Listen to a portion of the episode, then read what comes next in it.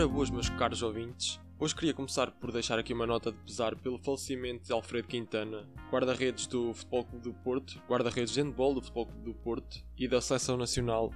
Quintana era talvez o guarda-redes referência de qualquer pessoa que visse handball, que acompanhasse handball de perto, isto porque ele era o verdadeiro homem elástico dentro da baliza e de facto era o melhor a atuar em Portugal de momento e nos últimos anos.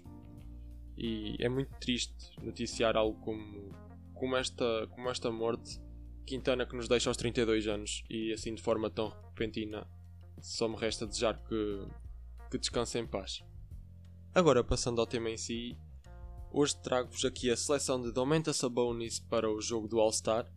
Ele que vai substituir Kevin Durant, uh, o capitão da equipa da Conferência Este, ou o suposto capitão, nem sei como é que isto vai funcionar agora, se vai ser ele a escolher a sua equipa, se não, se a equipa vai passar a outro, a outro jogador, não faço ideia. Mas Domantas Sabonis foi o jogador que ocupou o seu lugar e de forma mais que justa. Para mim, Domantas Sabonis já devia ter sido escolhido anteriormente e não sendo injury replacement.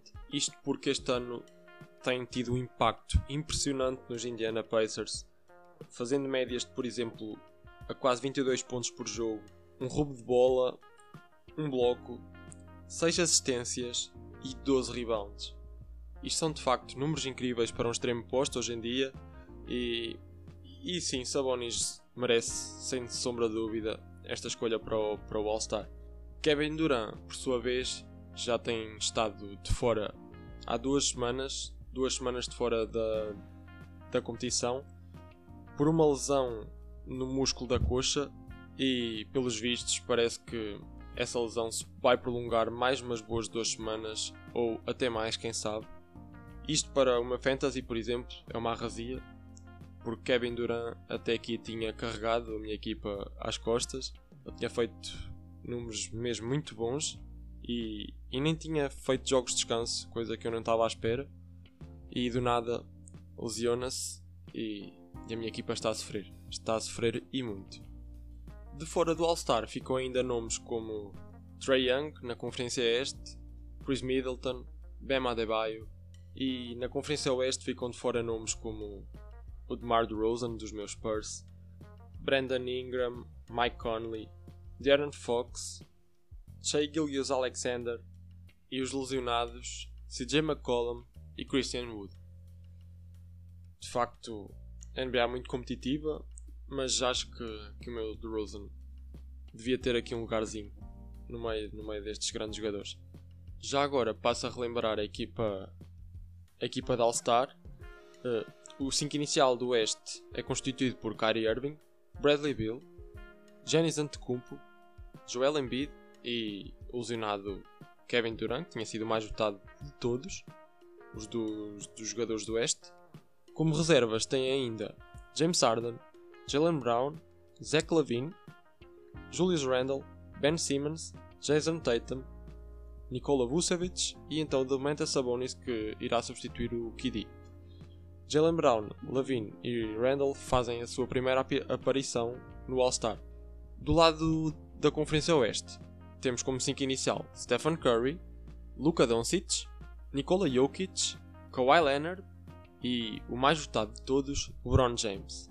Como reservas temos ainda Paul George, Rudy Gobert, Damian Lillard, Donovan Mitchell, Chris Paul, Zion Williamson e o lesionado Anthony Davis que irá ser substituído por Devin Booker. Zion Williamson faz também a sua primeira aparição no, no All-Star Game e que também comparece aqui de forma meritória fazendo médias de quase 26 pontos por jogo. Isto, claro, na sua segunda época na NBA. E fazendo aqui uma rápida passagem pelo futebol, pela Liga NOS, isto porque hoje teremos o encontro tão esperado, que é o, o Porto Sporting, aliás. Porto Sporting. As duas equipas que ocupam os primeiros lugares da tabela neste momento. O Sporting é primeiro, com 10 pontos a mais que o Futebol Clube do Porto. Mas cuidado, 10 pontos ainda são, ainda são uma, uma margem muito curta para uma equipa como o Sporting, não é? Uh, e se perderem amanhã, acredito que a luta pelo título pode começar a ficar muito animada e quem sabe se não, não descamba. Por isso, o Sporting tem que conseguir pelo menos o empate, já era bom, e o Porto é obrigado a ganhar se quer ter hipóteses de, ultrapassar. O Sporting está em grande forma neste momento, por isso é de facto um jogo por quem todos nós esperamos uh, e que seja um, um grande jogo acima de tudo. Da minha parte é tudo, fiquem bem, abraço.